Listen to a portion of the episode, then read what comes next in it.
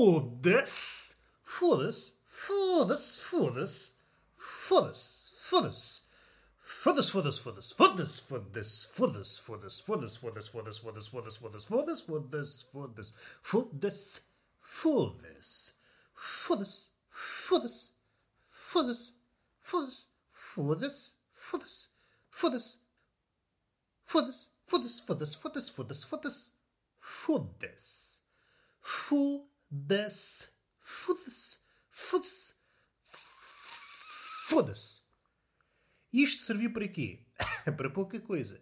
Mas a razão para este cardápio avantajado de foda-se tem uma razão de ser. Mas antes disto, ocorreu uma ideia que talvez não seja disparatada aproveitar. E que tal, já que há tanta coisa absurda no mundo, existir uma espécie de concurso de pessoas que se subiam ao palco para pronunciar o seu foda-se? Era uma espécie de sarau de poesia que consistia numa coisa muito simples. Subíamos ao palco, dizíamos boa tarde, boa noite, o que for, e pronunciávamos um foda-se. Foda-se! E toda a gente que quisesse participar dizia o seu foda-se. E como nós sabemos, cada um tem uma forma de pronunciar o foda-se. E até digo mais. Aqueles mais, não digo habituados, mas também aqueles mais dotados, também. Há pessoas que nasceram com o dom de dizer foda-se e foram acumulando várias formas de o dizer ao longo da vida, seja pela via da inspiração, seja pela via do, do colecionismo. Foram colecionando aqui e ali formas novas de dizer foda-se. Por vezes escutamos uma forma nova de dizer foda-se e percebemos: ah, agora o mundo faz sentido. Eu preciso desta forma de dizer foda-se. O foda-se, tal como o caralho, já foi aqui abordado com a sapiência que me caracteriza e com aquele rigor que estes temas merecem. São palavras que dão para tudo. Mas há alturas da vida em que o tom ainda não está afinado. Nós pensamos que estamos a dizer o foda-se da melhor forma possível, ouvimos alguém dizer não, é assim é que se diz foda-se. E nós tentamos adotar, umas vezes melhor, outras vezes pior. Em suma, eu acho que era um concurso em que se todos a ganhar. Era um espetáculo notável, poético, não utilizei a palavra sarau de poesia em vão. Se a poesia é a forma mais curta de dizer uma determinada coisa, o foda-se tem nele a semente de toda a poesia.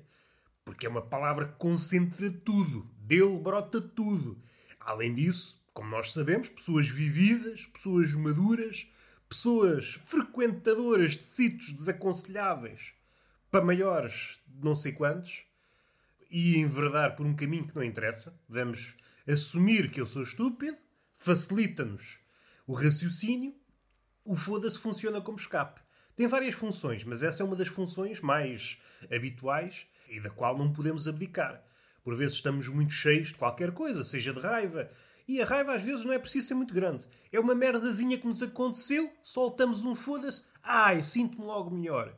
Também já disse aqui, mas volto a dizer de outra forma, o foda-se. Pronunciar um foda-se é uma espécie de ritual budista. O ritual budista é tentar encontrar o caminho para a luz, a iluminação, encontrar a paz, e o foda-se consegue fazer exatamente a mesma coisa numa fração de tempo muito menor.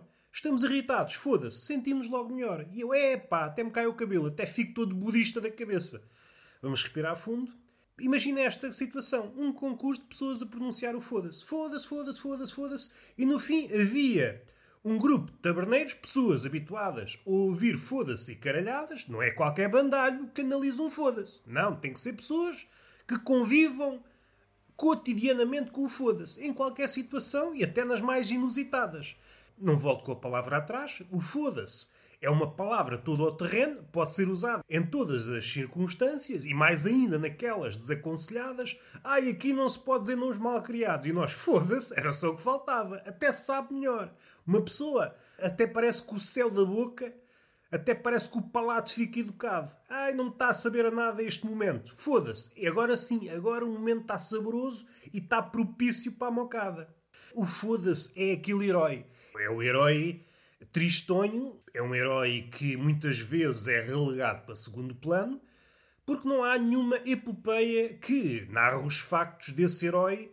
Os outros heróis, sim senhor, fictícios ou reais, já foram à sua vida. tem a sua obra plasmada nas epopeias. Agora o foda-se está cá desde o início, pelo menos desde que o primeiro português nasceu. Eu acho que a primeira palavra portuguesa foi isso mesmo, foda-se. E a outra pessoa que por acaso não era portuguesa, o que é que tu queres dizer? Não quer dizer nada. Foi a segunda, a segunda frase. Imaginem este primeiro diálogo. E já estamos aqui a disparatar. Há situações em que uma pessoa, eu também percebo, é uma certa propensão para o vício. Ficamos viciados no uso do foda-se. E às tantas, parece que o nosso dicionário mental, e a voz está-me a falhar, e muito bem, eu estou a dizer merda, se há altura ideal para me falhar a voz é agora, no podcast que eu nem preciso de falar.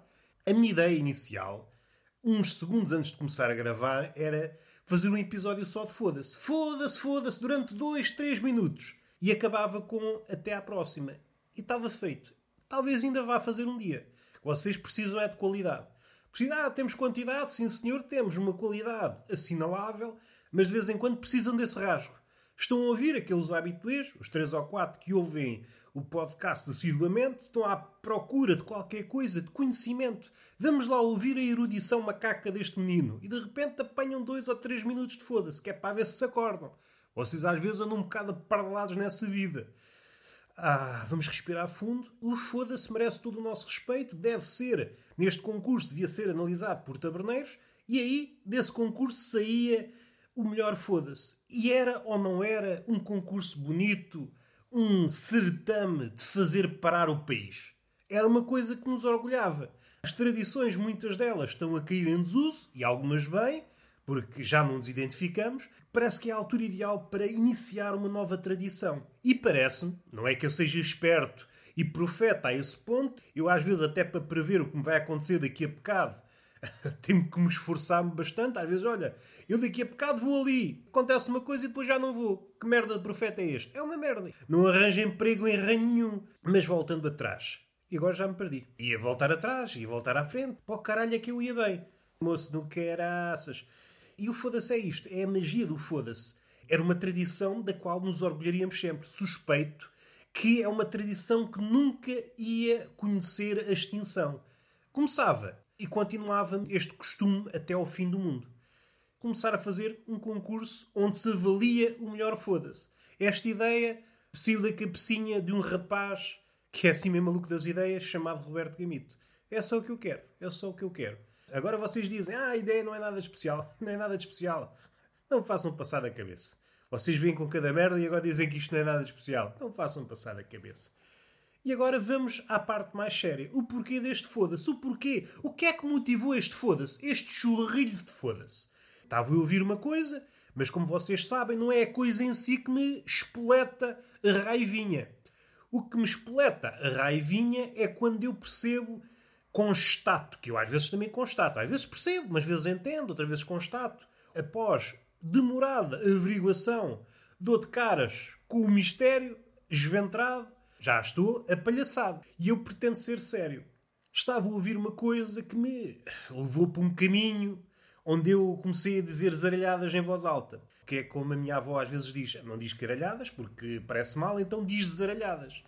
Entende? É uma forma de estar na vida. Não critico porque a avó é que sabe. Se a mãe é que sabe, a avó é mãe da mãe e ainda sabe mais que a mãe. Por isso, não vamos refutar quem somos nós, pessoas sem buço, a falar com uma senhora que já está entradota. Não é por aqui que nós queremos ir. Eu estava a ouvir uma coisa que é o poeta.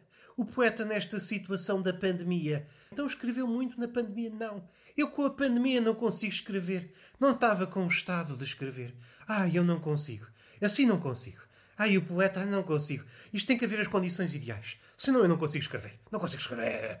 Dá-me logo a volta à tripa. Dá-me logo a volta à tripa porque o menino ainda lê meia dúzia de coisas e há aqui uma discrepância abissal entre o poeta, e o poeta é um exemplo, pode-se alargar para todo o tipo de artistas, mas aquele tipo de artistas que desculpa por tudo e por nada e arranjou na pandemia. Há certos artistas, artistas que precisam muita merda, de um festival de coisas e que não depende só dele, aí compreende-se que não possa exercer a sua arte. Mas eu estou a falar de um poeta. Um poeta que pode exercer a sua arte num guardanapo, se quiser. Ou num cortinado, se estiver mais bêbado. Não pode haver desculpas. Não pode haver desculpas. E há aqui um fosso entre o poeta antigo e o poeta contemporâneo. Vá, à falta de melhor termo, que às vezes nem é contemporâneo nem é poeta. É uma merda qualquer. Uma merda qualquer que às vezes cospe ali umas inanidades. É o que ele faz. E andam ali todos contentes a fazer carícias na cabecinha uns dos outros. Faz-me confusão. Que antigamente era precisamente nas alturas de maior dificuldade que o poeta, e aqui poeta barra escritor barra qualquer artista, conhecia o seu período mais fecundo. É diante da adversidade que o poeta cresce. Até porque, é meu entender, e no entender de meia dúzia de mentes brilhantes, sendo eu escorraçado desse lote, porque não sou uma mente brilhante, eu às vezes, naqueles dias de empáfia, em que estou com o ego inchado, e sou uma mente brilhante, paga a luz, vê, é pá, não se vê nada, afinal estava enganado e volto para a minha vida um bocadinho mais cabisbaixo. Mas há meia dúzia de mentes brilhantes que afirmam que a poesia é a arte da resistência. É a arte de saber resistir, é a arte de lutar contra o mundo. O mundo faz qualquer coisa que não agrada ao poeta. O poeta, não, assim já não consigo. Assim já não consigo. Preciso de um gato a miar junto dos meus testículos, uma flor assim assim, Preciso de uma temperatura que ronde os 27 graus, não pode estar muito calor nem muito frio. Preciso de uma janela que dê para o mundo perfumado. Preciso que me chupem a cabecinha. Isso tudo tem que acontecer em simultâneo, caso contrário, não consigo escrever um poema. O coisa. É pá, isto dá-me um nojo do caralho, vocês não imaginam. Eu estou aqui meio apalhaçado a caldear isto com humor, mas isto dá-me a volta à tripa. Meu amigo, vocábulos como morte, suicídio, tu gaguejas, tens medo. A, a morte, a, a, morte faz confusão, faz o caralhinho que te foda, pá. Faz o caralhinho que te foda. Tu, tu chegas à página, chegas à folha em branco para escrever morte, andas ali às voltas. O que, que é que te fizeram, meu? O que, que, que, que, que, que, é que te fizeram, meu? O que é que, te fizeram, pá? Para seres assim. O poeta não é assim. O poeta Luta corpo a corpo com a morte, amigo. Caso contrário, és um merda que andas lá, pá. Não é só escrever inanidades. Porque não sei quê, copia-se uma parte de uma letra estrangeira e tal, e leijás num, num café, num café não sei aonde, e vais metendo, parece que estás a lançar moradas. Mas és algum carteiro ou quê? Então, caralho. Foda-se. Ai, o passarinho não sei do quê e vai citar uma obra que abriu num dia qualquer, que foi uma biblioteca, onde, envolvidos 5 minutos, já não sabia o que é que estava a ler, e vamos, vamos empilhando merdas, vamos empilhando merdas. Que é isto, pá? Que é isto? Hã? Que é isto? Uma epígrafe. Vamos pôr uma epígrafe de Homero para dar noção às pessoas que eu leio. Eu leio as merdas. O quê? O que é que aconteceu na Odisseia? Não faço ideia. Qual é a importância da Odisseia e da Ilíada? Não faço ideia. Mas vamos pôr epígrafes. Vamos pôr epígrafes. Metemos uma em português. Metemos outra em latim. Metemos outra em grego. Sei latim e grego? Não sei. Mas vamos meter. Foda-se. E pá, com caralho. É pá, foda-se. Vê-me com estas. Isto da pandemia. É pá, não tenho inspiração. Eu, eu só escrevo. Eu só escrevo quando tenho inspiração. Foda-se. Grandes lampadas no focinho, pá. Eu percebo que possas apenas mostrar parte daquilo que escreves porque, segundo o teu critério, não alcança a qualidade que tu almejas. Mas, vamos lá ver uma coisa.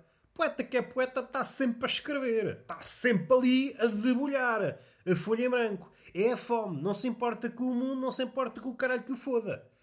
Aliás, quando o mundo se arma é mau, assim que o poeta encostado às cordas pelo mundo é caraças, é caraças. Até lhe dá vontade, caralho, vou perder, mas levas um murro no corno, meu cabrão do mundo. Ai, morte, vem tu que é pontapés na morte é caraças.